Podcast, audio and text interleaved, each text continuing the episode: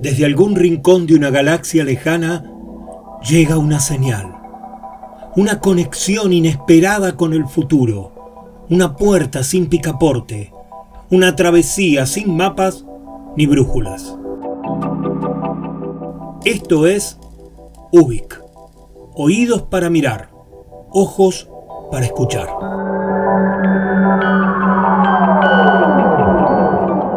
Soy Luis María Palacios y estamos en UBIC, un programa de radio donde nos dejamos llevar por los laberintos con la convicción de estar creando nuestra propia salida. Porque es lunes y son las 22 horas, en el Señor Vivachi Radio Online comienza UBIC, lo que fue y será.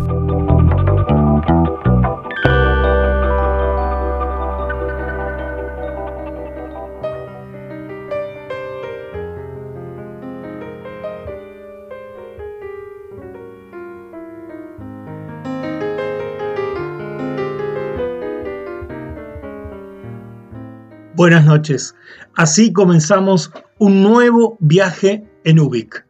Les agradezco, como siempre, muchísimo que hayan venido. Nos disponemos ya a iniciar una travesía. Salimos en busca de más historias inusitadas.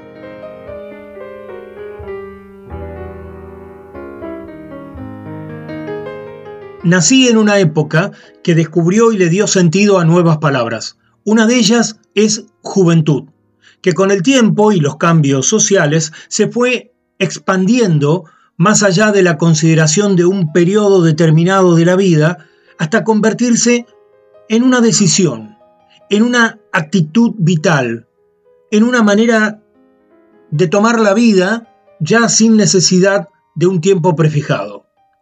Y con la juventud además surgieron los conceptos de las tribus urbanas, somos el inicio de generaciones que tienen atracción por reunirse y congregarse para crear nuevas y diferentes identidades.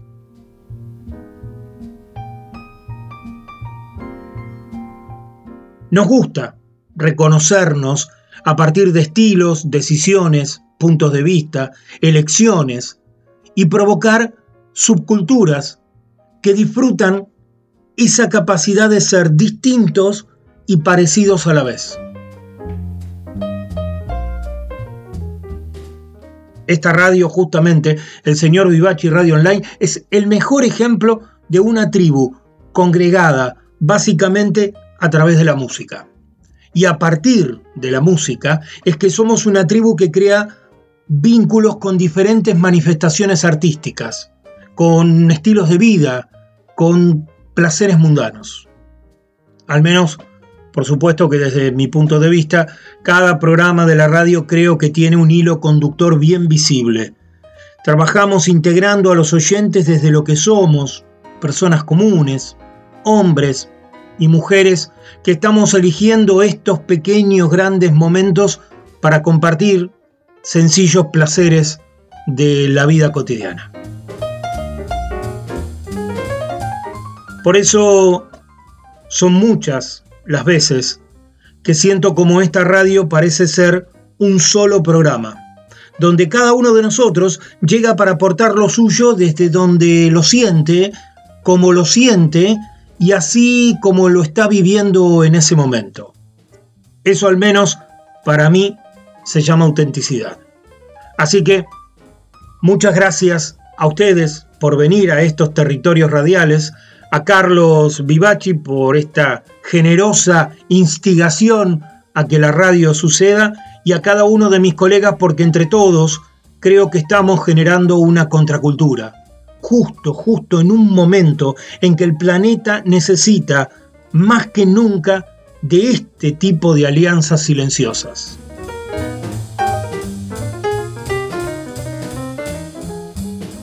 Y como les decía, que creo que todo esto sucede bajo un hilo conductor, bajo una excusa emocional, que en este caso es la música, en el programa de hoy, durante el Siento Luego Existo, se lo vamos a dedicar justamente a ella, a la música.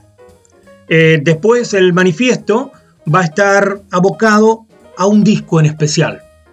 Y las interrupciones que tendrán la poesía de Jack Kerouac van a venir acompañadas y engalanadas con la música de un amigo de Jack Kerouac, Charlie Parker. También vamos a tener alguna historia de Lydia Davis con un relato escrito con la musicalidad de las buenas letras. En fin, acá estamos. Somos de este espacio durante el tiempo que dura el programa. Somos esto que somos y que nos ha reunido la maravillosa excusa de la música, el arte y las interacciones humanas. Somos de acá.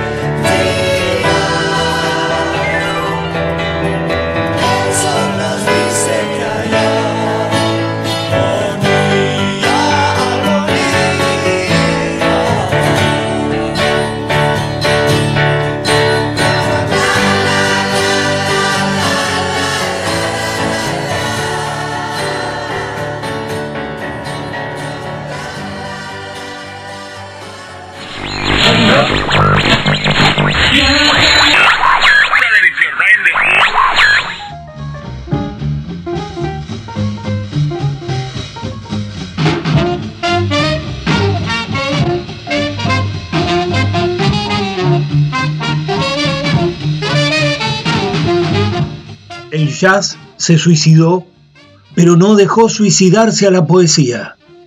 No temas al aire frío nocturno, no escuches a las instituciones cuando devuelvas manuscritos a la arenisca, no saludes y no pelees. Por los pioneros de Edith Wharton o la prosa de Nebraska de Úrsula Mayor. Colgalo simplemente en tu patio y reíte, jugando amablemente. Pastel trombón, y si alguien te da perlas, judío o cualquier otro, duerme con ellas alrededor del cuello. Tus sueños serán mejores. No hay lluvia, no hay yo. Te lo digo, seguro como la mierda.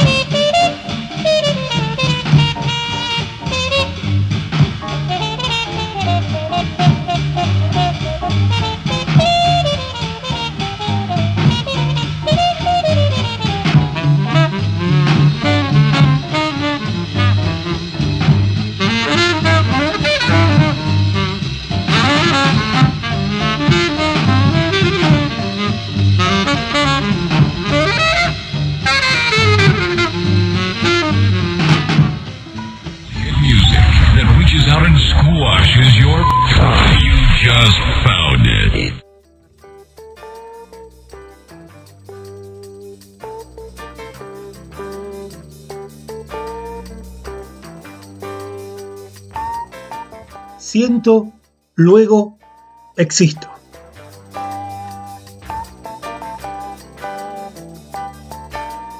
Sin música, la vida sería un error.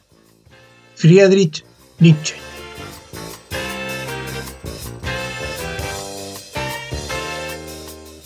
¿Qué nos hace la música? ¿De qué está hecha la música para nosotros?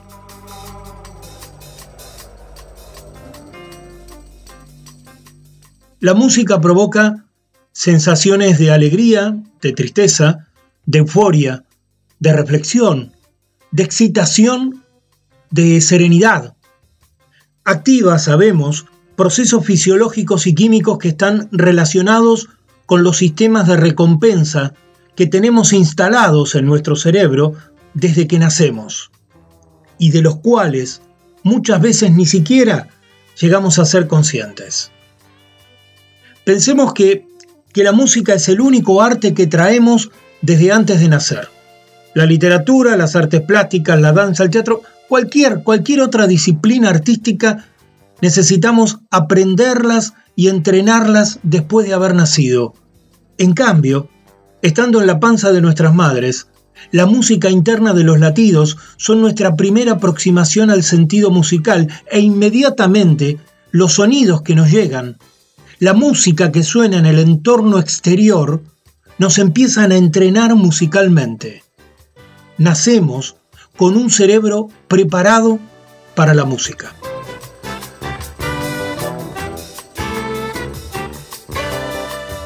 Los bebés perciben desde el nacimiento tono y ritmo de la voz materna. Distinguen diferentes escalas y acordes. A poco de nacidos podemos detectar cambios pequeños o menores en, a un semitono en cualquier escala. Por esto es que se afirma que, que los bebés son musicalmente universales. Es decir, nacemos equipados para percibir la música de cualquier cultura. A los dos meses discriminamos entre sonidos considerados agradables y sonidos que para la mayoría son desagradables. Además es cuando empezamos a recordar melodías escuchadas días antes.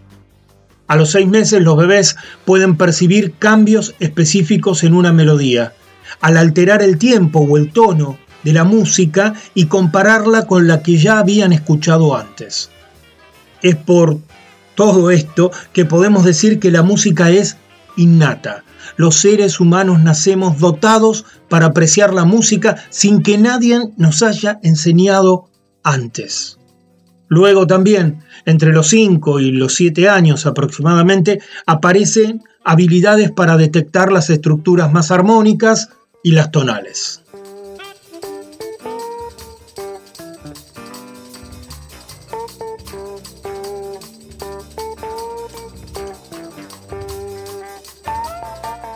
La música está considerada entre los elementos que causan más placer en la vida. Libera dopamina en el cerebro como lo hacen la comida, el sexo y las drogas. Se considera que desde hace más de 8.000 años venimos haciendo música. Y debido a que la neurociencia ha estudiado las respuestas que emite el cerebro ante la música, hoy sabemos que hay áreas claves que se ven involucradas y que son las del control y la de la ejecución de los movimientos. Este descubrimiento en particular ha permitido saber que hemos desarrollado la música para ayudarnos a todos a movernos juntos. Y la razón por la que esto tendría un beneficio evolutivo es que cuando la gente se mueve al unísono, cuando nos movemos juntos, tendemos a actuar en forma más altruista y estar más unidos todavía. La música nos une, nos transporta. Sabemos también que la respuesta cerebral a los sonidos está condicionada por lo que hemos escuchado anteriormente, dado que el cerebro tiene una base de datos almacenada por todas las melodías que hemos conocido. Es decir, que lo que escuchamos influencia nuestros gustos y las preferencias para siempre. Esta activación simultánea de diversos circuitos cerebrales producida por la música genera diálogos emocionales y es por eso que se le asigna a la música un carácter particular, como la de un lenguaje emocional entre las personas. En muchas ocasiones, escuchando música, estamos compartiendo con los otros nuestras emociones. Esto también es considerado una manera de dialogar, de favorecer la sociabilización, de estar conversando con otros. Si lo pensamos bien, tal como sucede acá, en la radio de Carlos Vivachi. Emociones, expresiones, habilidades sociales, habilidades lingüísticas y matemáticas, habilidades visoespaciales y motoras, atención, memoria, toma de decisiones, autonomía, creatividad, flexibilidad, todo eso confluye en forma simultánea ante las experiencias musicales que compartimos. La neurobiología de la experiencia musical nos dice que este estímulo, además de variar nuestras respuestas sociales y afectivas cotidianas, también está cambiando los procesos cognitivos. Una canción puede despertar retazos de nuestro pasado y nos ayuda a recordar, cuando en otros casos puede favorecer nuestra creatividad o incluso nuestra concentración. Y la música nos ayuda en cuestiones bien puntuales y muy cotidianas. La música nos ayuda a dormir mejor. Hay estudios incluso que demuestran cómo la música puede ayudar a superar y evitar el insomnio. Además, permite combatir el estrés. La música estimula los reductores del estrés bioquímico, ayudando a que nos sintamos más relajados. Ayuda también a ponerse en contacto con uno mismo, a conocerse mejor. Alivia la ansiedad, porque escuchar música permite sentir una sensación de mayor plenitud. Actúa también como motivador. Hay estudios bien precisos que comprobaron que escuchar nuestra música favorita posibilita recuperar el cuerpo más rápido después de un entrenamiento de alta intensidad. La música también combate la tristeza. Por ejemplo, la música clásica y la meditación han permitido mejorar el estado de ánimo en personas que se encontraban muy tristes o angustiadas. Mejora las funciones cognitivas, porque escuchar música de fondo mientras trabajamos permite aumentar la concentración y el rendimiento. La música facilita un estado similar a la meditación, porque produce efectos sobre la velocidad de nuestras ondas cerebrales baja la frecuencia como en los estados que son parecidos a la meditación. La música puede permitirnos entonces conseguir mejores estados de relajación.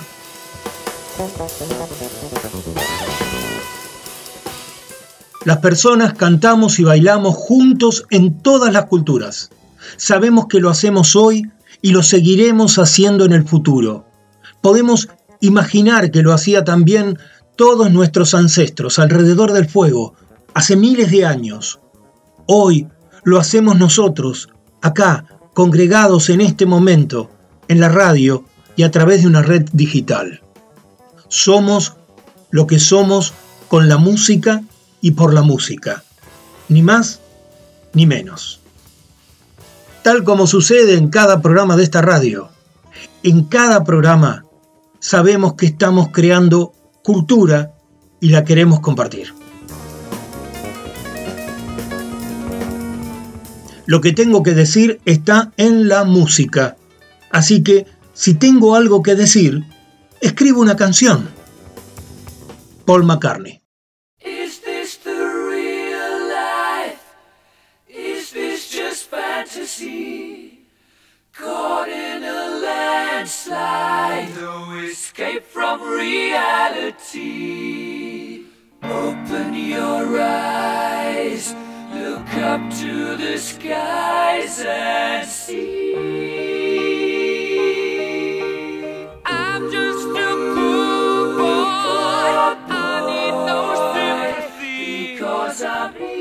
Come, easy go, little high, little low. Any way the wind blows doesn't really matter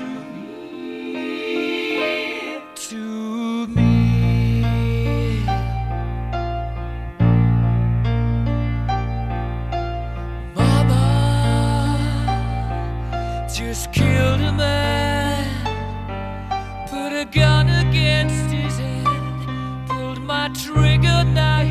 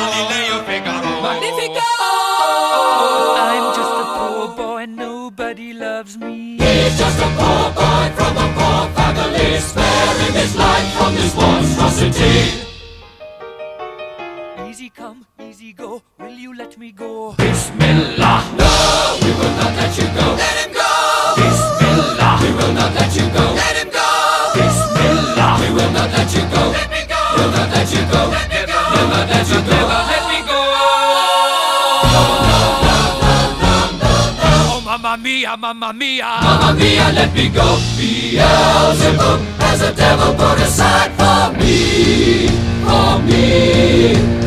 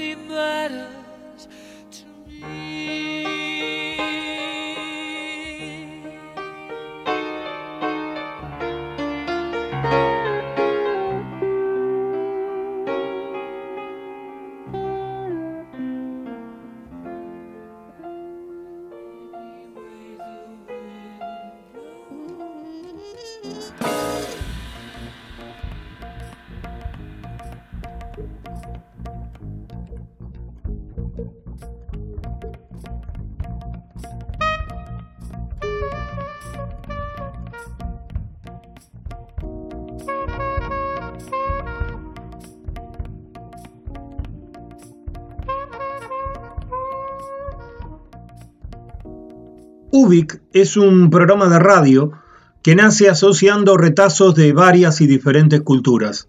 Y nos llamamos UBIC igual que la novela de Philip Dick, que justamente vino a contarnos que la realidad ya no era como la pensábamos. UBIC ocurre en el Señor Vivaci Radio Online, una radio, un proyecto, una feliz locura liderada por Carlos Vivaci y que se sostiene gracias al aporte de los oyentes. Por eso, si podés, si querés, en esta página vas a encontrar un link donde colaborar con el feliz funcionamiento de la radio. Desde ya, muchas y muy especiales gracias por el aporte solidario de ustedes. Y como somos parte de una radio que tiene una programación muy fluida durante las 24 horas, permítanme recomendarles con afecto y convicción el trabajo de mis colegas. Los martes a las 20 horas, Amigos y Yetro, realizado por Esteban Jauregui, un programa imperdible, realmente. Después, a las 22 horas, me quedo porque sucede que llega Marcelo Marengo con su querido diario, poesías, música y un estilo muy personal. Para la noche del miércoles empieza con Nuevos Aires, una creación de Edith Di Blasio que llega con todo el arte alternativo y la música emergente. Y un rato después, a las 22, despliega su arte radial Carlos Vivaci con el programa insignia de esta radio, el señor Vivaci. Los jueves son del comandante Energía porque ocurre B y B, baterías y vinos. El programa de Mariano Bertaccini maridando música y bebidas espirituosas. Y los domingos, a las 20 horas, llega la versión dominguera del señor Vivaci, un bonus track que se ha convertido en un fogón virtual entre Carlos y los oyentes. Por eso, el día que quieras, cuando te den ganas, acércate y nos vas a encontrar haciendo la radio que sentimos y tal como nos gusta la radio.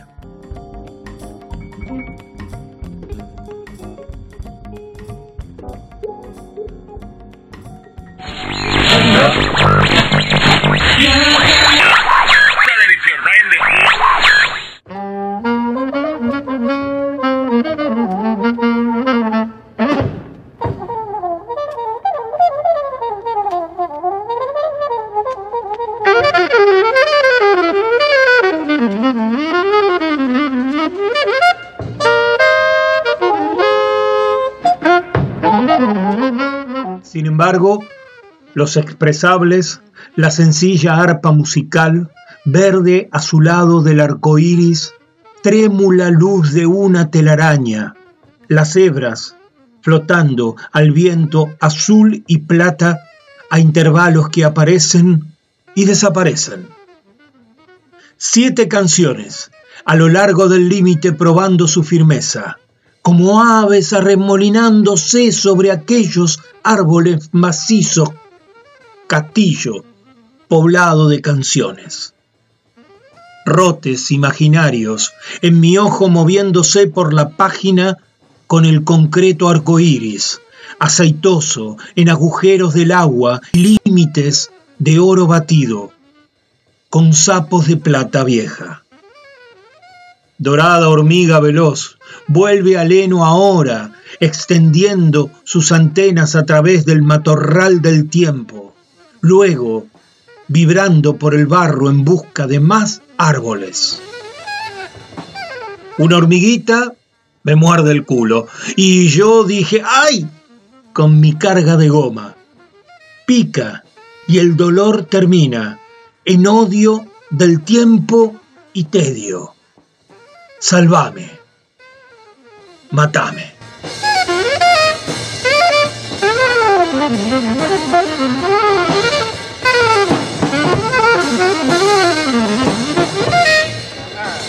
Thank.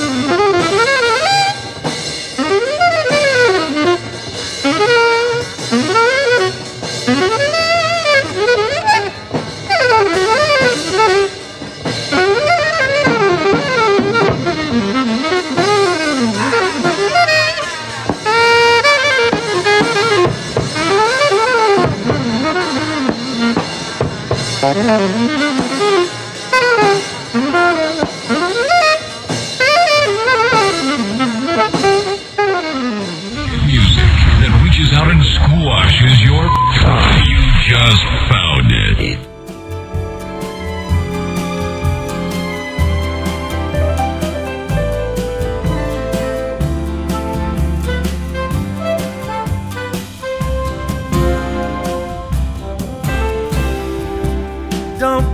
changing to try and please me.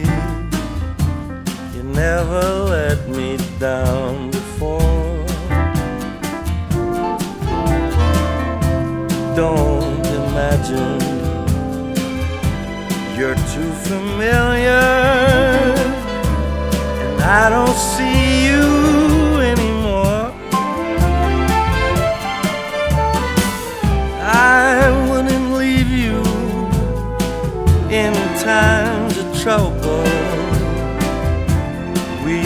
never could have come this far.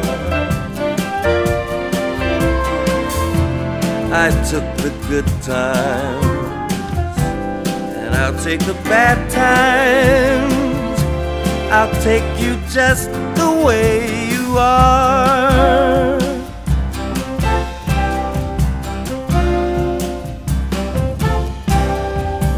Don't go trying some fashion don't change the color of your hair. You always have my unspoken passion, although I might not seem to care. I don't want clever kind conversation. No, I never wanna work that hard. I just want someone that I can talk to. I want you just the way you are. I need to know that you will the same old someone that I knew.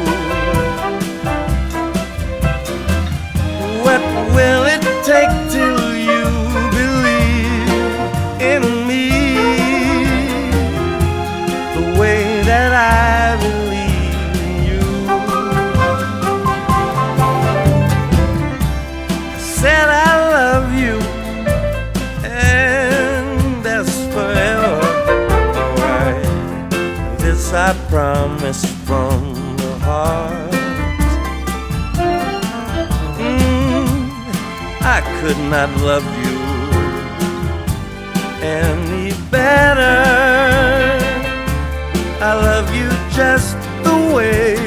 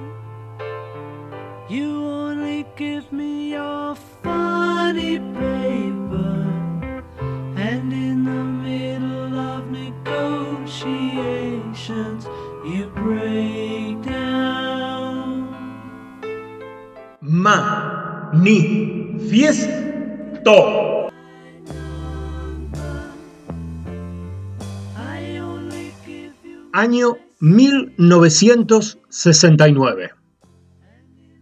12 de enero, Led Zeppelin lanza su primer disco, Led Zeppelin. 30 de enero, en la terraza de la discográfica Apple Records, los Beatles realizan su última actuación en público hasta que los policías deciden interrumpirlos.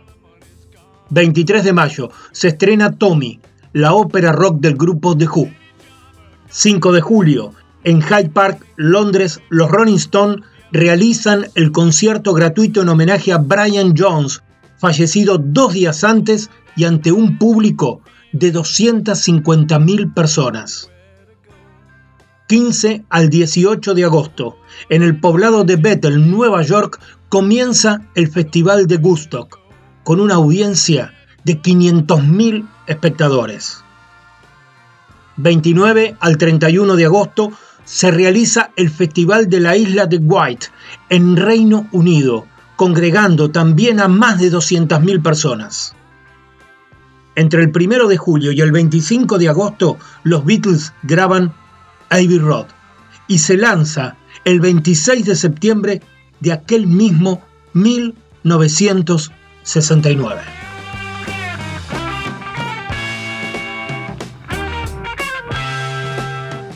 Abbey Road, un disco que a mi entender se convirtió en el signo de una época. Obviamente que es tan solo mi propio parecer personal, pero quiero elegir justo hoy a Abbey Road como uno de los manifiestos de Ubik. Y lo vamos a hacer a través de algunos fragmentos de una crónica exquisita, escrita por el genial Fabián Casas. Así que compartimos de Fabián Casas, Ivy Road.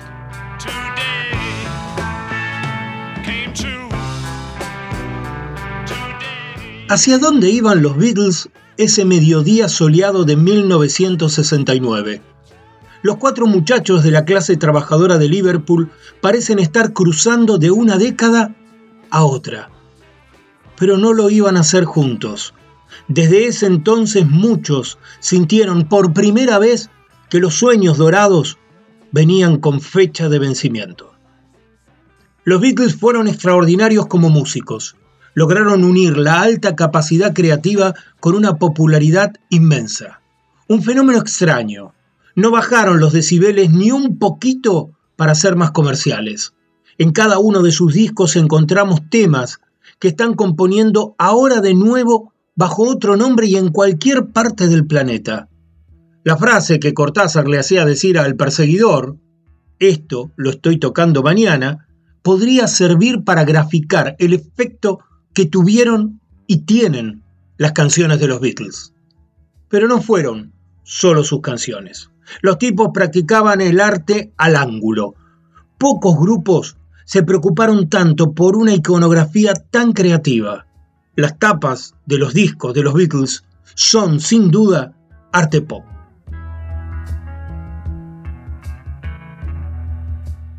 Nuestra vida está hecha de imágenes, que se incrustan en la memoria precisamente porque remiten a tantos significados que no podemos darle un solo sentido, y guardarlas en el cajón para siempre. Estas imágenes no nos dejan tranquilos. Y es posible que ninguna imagen, ninguna canción sea tan importante si no le agregamos nuestra huella vital.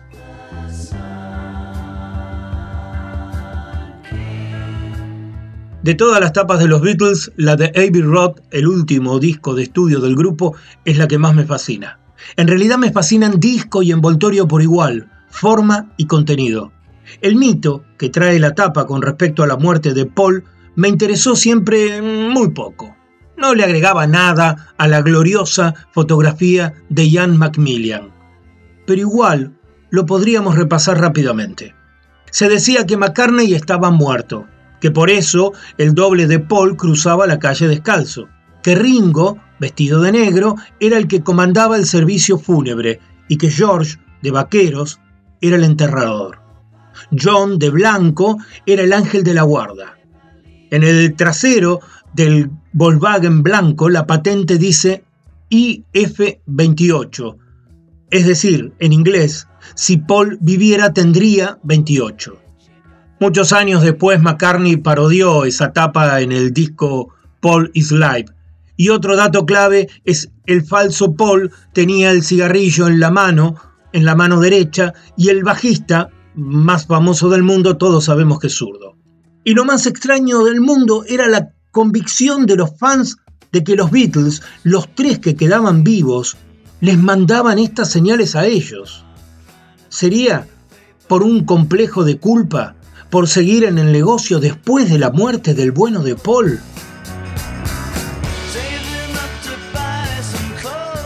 Sin embargo, la historia de la tapa de Abbey Road es mucho más sencilla. El disco se iba a llamar Everest, porque ese era el nombre de los cigarrillos que fumaba George Emerick, el ingeniero de sonido. Se llegó a hablar de un viaje al Tíbet para hacer la foto al pie de la colosal montaña. Pero para esa época los fabulosos ya estaban un poco cansados y a Paul se le ocurrió, no solo se le ocurrió, sino que bocetó la tapa como lo hizo con Sgt. Peppers, que el álbum se podría llamar simplemente Abbey Road, como la calle donde estaban los estudios de grabación.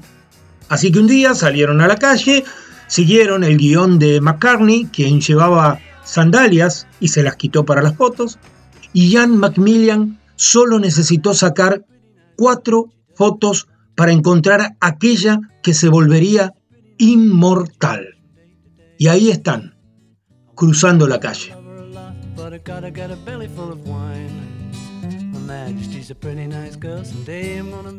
Creo que fue el poeta Joseph Brodsky el que dijo que se había enamorado de la cara de Samuel Beckett antes de leer una sola línea del irlandés.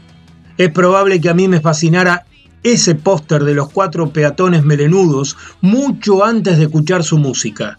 En esa época, yo nací en el 65 cuando los Beatles ya estaban al dente, ellos ya se habían separado y yo más bien solía escuchar temas melódicos que iban desde, no sé, Roberto Carlos a Nicola Di Bari en el combinado que mi mamá tenía en su pieza.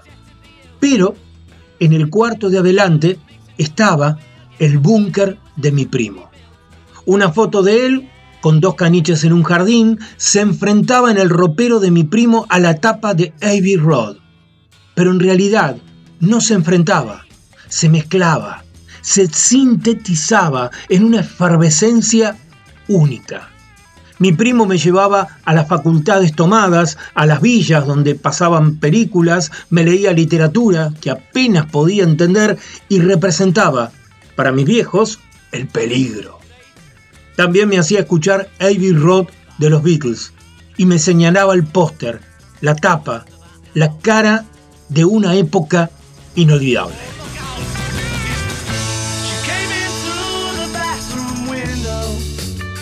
De golpe, a medida que crecía, empecé a distinguir las cosas que eran peligrosas. Y estas cosas me entusiasmaban.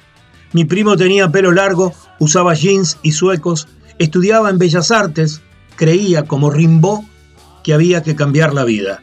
Y a diferencia de muchos retóricos, él estaba tratando de cambiarla en serio.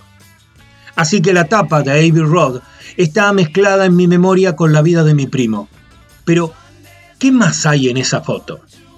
Por ejemplo, un Londres luminoso en contraste con sus famosos días estereotipados de niebla. Termina una época. Ellos están hastiados de ser Beatles, pero igual se las arreglan para llamar a George Martin y pedirle que los ayude a hacer un álbum como en los buenos tiempos. Los cuatrillizos vestidos iguales por Brian Epstein habían crecido y se vestía cada uno como les daba la gana. Si el álbum blanco fue una recopilación de canciones de los tres compositores por separado, Abbey Road los encuentra en una unidad engañosa que se remarca en el collage del lado B, donde un popurrí de varias canciones sin terminar se ensamblan unas a otras con una maestría inaudita.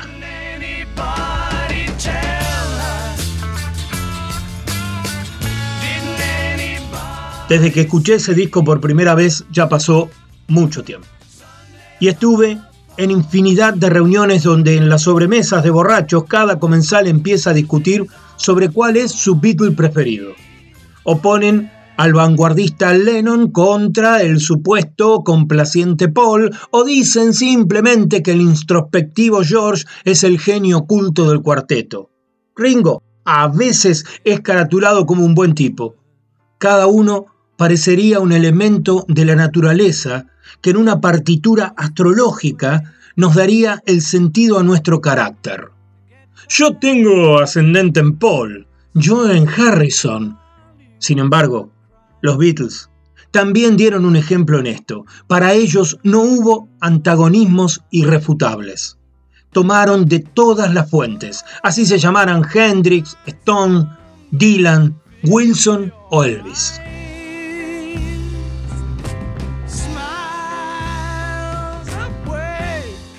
Posiblemente fueron tan grandes porque a la hora de robar lo hicieron sin distinción de credos ni de razas, y demostraron que los cuatro, y solo los cuatro, eran la fuerza creadora que se llamó Beatles. El héroe era colectivo y no individual.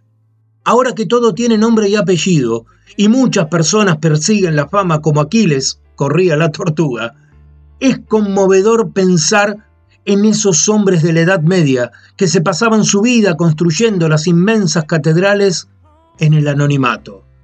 Obras que no iban a poder ver terminadas en el poco tiempo que tenían para vivir. Cuando mi primo me hizo escuchar a Ivy Roth por primera vez, sentí un rechazo inicial por esa música tan diferente a la que venía escuchando, aunque ya mi corta experiencia me había enseñado que todo lo que venía de él valía la pena. La melodía Beatle tardó un tiempo en macerarse en mi cabeza y cuando se activó fue letal. Era un cóctel de música, ácidos, flower power, Che Guevara y Ezeiza. Desde ese entonces sé que es precisamente en los cruces donde está lo más interesante.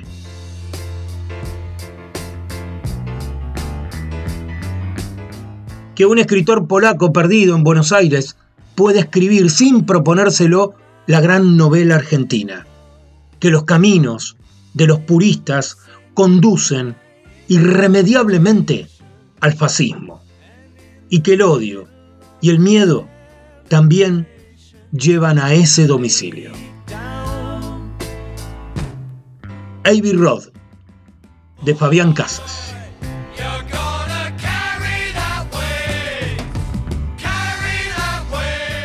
La calle de la abadía es Abbey Road, el fin de una época, el principio de lo desconocido.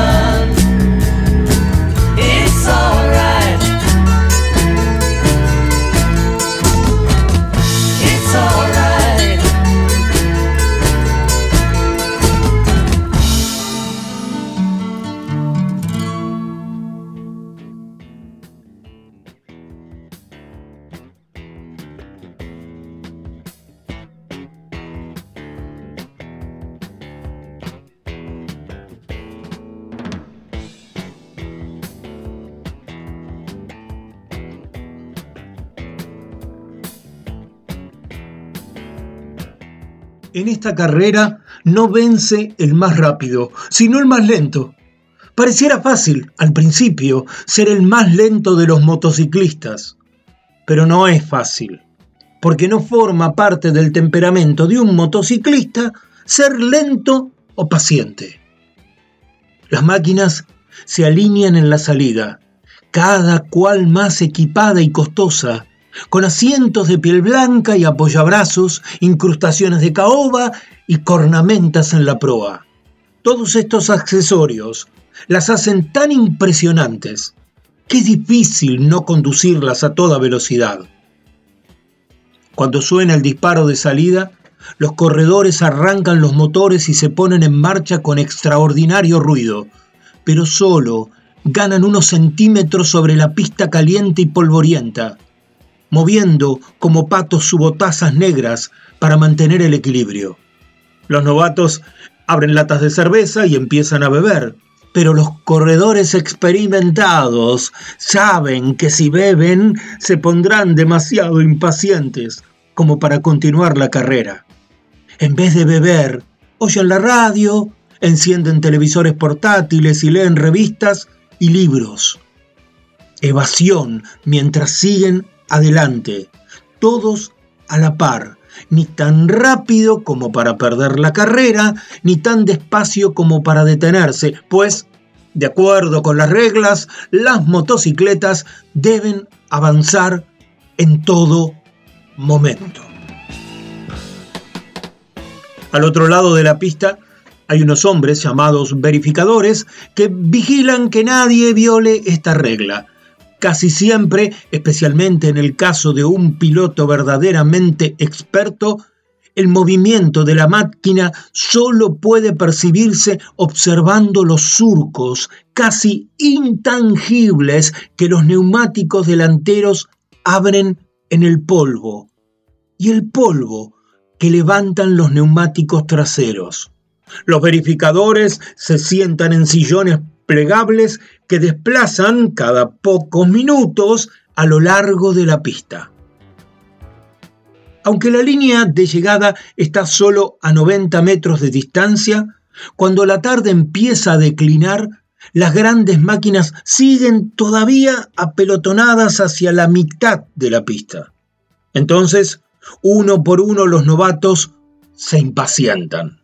Aceleran el motor con feliz estruendo y dejan que sus máquinas los saquen de la inmóvil polvareda de sus compañeros con un latigazo que se les echa hacia atrás la cabeza y hace volar los magníficos tupés engominados. En un instante, cruzan la línea de meta y están fuera de la carrera. Y al otro lado de la línea, donde el polvo es más gris, lejos ya de los espectadores, lejos del grupo oscuro fulgurante, perseverante de los motociclistas más pacientes, asumen cierto aire de superioridad, aunque en realidad, ahora que nadie los mira ya, se avergüenzan de no haber sido capaces de continuar la carrera. El final de la carrera se decide siempre por photo finish. El vencedor suele ser un veterano, no solo en las carreras para lentos, sino también en las carreras para rápidos. Para un veterano es fácil construir un motor potente, calibrar la configuración y las condiciones de la pista, tomarle la medida a sus rivales y adquirir la fortaleza suficiente para ganar carreras para rápidos mucho más difícil es entrenarse para la paciencia, templar los nervios para la velocidad de la babosa, del caracol, tan lenta que en comparación el cangrejo se muere como un caballo al galope y la mariposa como una flecha del rayo. Acostumbrarse a contemplar el mundo visible con un maravilloso potencial para la velocidad entre las piernas. Y sin embargo, avanzar con tanta lentitud que cualquier cambio de posición resulta prácticamente imperceptible. Y el mundo permanece también imperturbable, salvo por la luz que proyecta el sol en su viaje. Y al final de la lenta jornada, hasta el sol parece haber sido lanzado con un arco iris rapidísimo.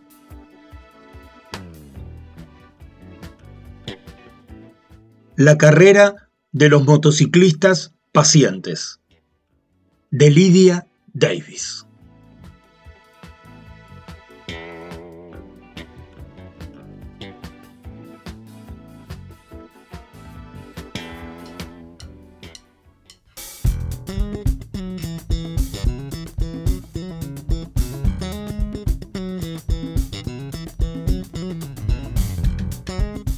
Peón 4 alfil. Una jugada sencilla.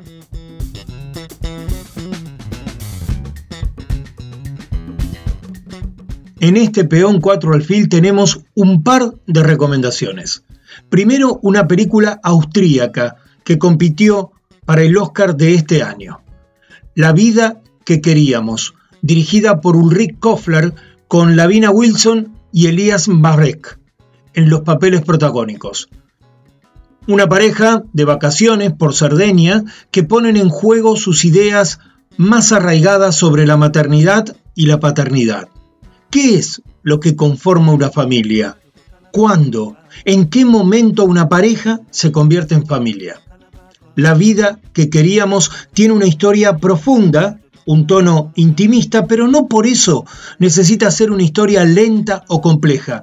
Por el contrario, fluye en medio de las decisiones y los conflictos naturales que muchas parejas actuales viven. La vida que queríamos está en Netflix y también la encontré en los portales habituales de cine. Pero como les decía, para este peón 4 alfil le sumamos otra recomendación, también una película, ahora argentina, dirigida por Alejandro Chomsky, que tiene la particularidad de sumergirse en los mundos creativos de Charlie García. Se llama Existir sin voz. Una noche con Charlie García. Es un retrato del encuentro de una joven cineasta con el músico en una noche de verano en 1994, mientras que Charlie con sus músicos están ensayando, creando y desplegando todo el mundo de la leyenda que, viviente que él mismo supone. Para ver Existir sin voz, te dejo un enlace en el grupo de Facebook Ubic Radio. Existir sin voz. Una noche con Charlie García. Una forma de estar más cerca de la leyenda. Dos películas muy disímiles, pero que se ajustan a las búsquedas de nuestros habituales. Peón 4 alfil una jugada sencilla.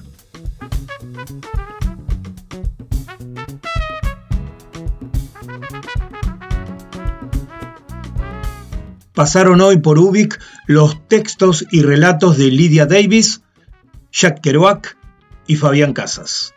Y la música vino de la mano de el trío de Vincent Guaraldi, Charlie García, luego tuvo Charlie Parker, Wade Rapper, Queen, Harry Connick Jr., The Beatles, Stanley Clark y Marcus Miller.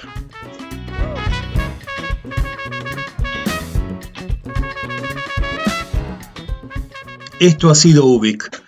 Sostengamos los cuidados que el virus todavía nos sigue acechando y aún nos resta un poco más de camino solidario. Necesitamos seguir vivos y llegar mejores al final de todo esto. Muchas gracias por ser parte de esta travesía. Buenas noches y buena vida.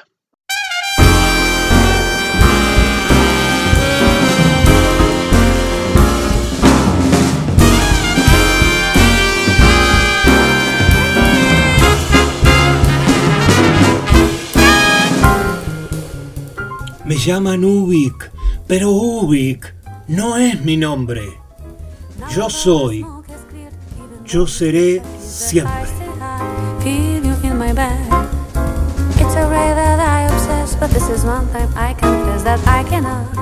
Hasta acá hemos sido apenas un indicio perdido en el universo. Muchas gracias por estar ahí y viajar conmigo en este programa. Nos quedamos flotando en el aire hasta reencontrarnos en el próximo capítulo o navegando las redes.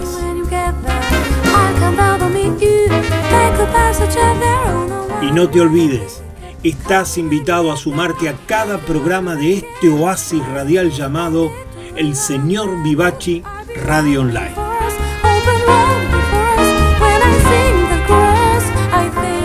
Desde el planeta de las preguntas infinitas, esto ha sido Ubik.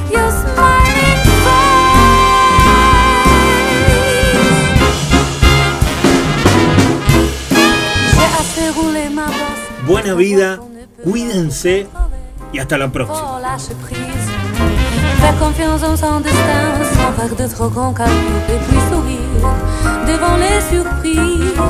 Tout ce temps sublime, tu vois que Ubi. bien de quoi Lo que fue y será. La vue du battre leur avancée tout doucement, puis s'est envolé